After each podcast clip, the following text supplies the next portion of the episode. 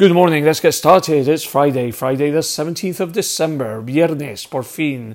Okay, let's see. The news today, or what the papers are talking about, is that we have in Spain a, a new minister for universities, nuevo ministro de universidades. Yo no sabía que existía este ministerio. I didn't know it existed, but it does. So the minister Manuel Castells is going, and Joan Subirats will be taking over. I didn't know any of these two guys either, pero bueno.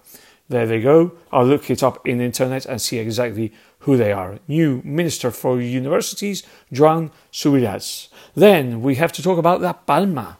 Okay, the volcano in La Palma seems to have given up. Parece que se ha rendido. However, we still have to wait nine days for it to be official. Para que sea oficial el fin del volcán, we have to wait nine days. This will make it, or this will be, the 24th of December, día 24 de diciembre, por lo tanto, Nochebuena, Christmas Eve. Let's hope we're lucky and let's hope this is the end.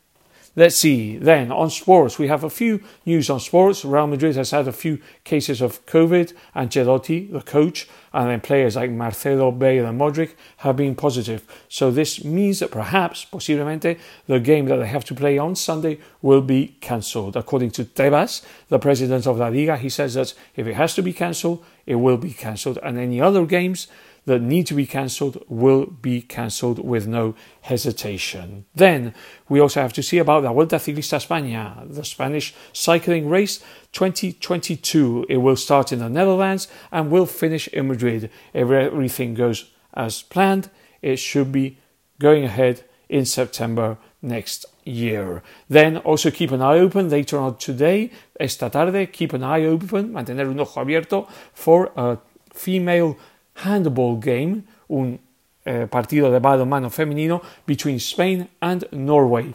8.30 in Teledeporte. Las guerreras, they call them, the warriors. Let's see if they make it to the final of the World Cup. It will be or I think it should be an interesting game. Anyway, that's it for today. I hope you have a fantastic weekend I hope I can talk to you again on Monday. Thanks for listening. Goodbye.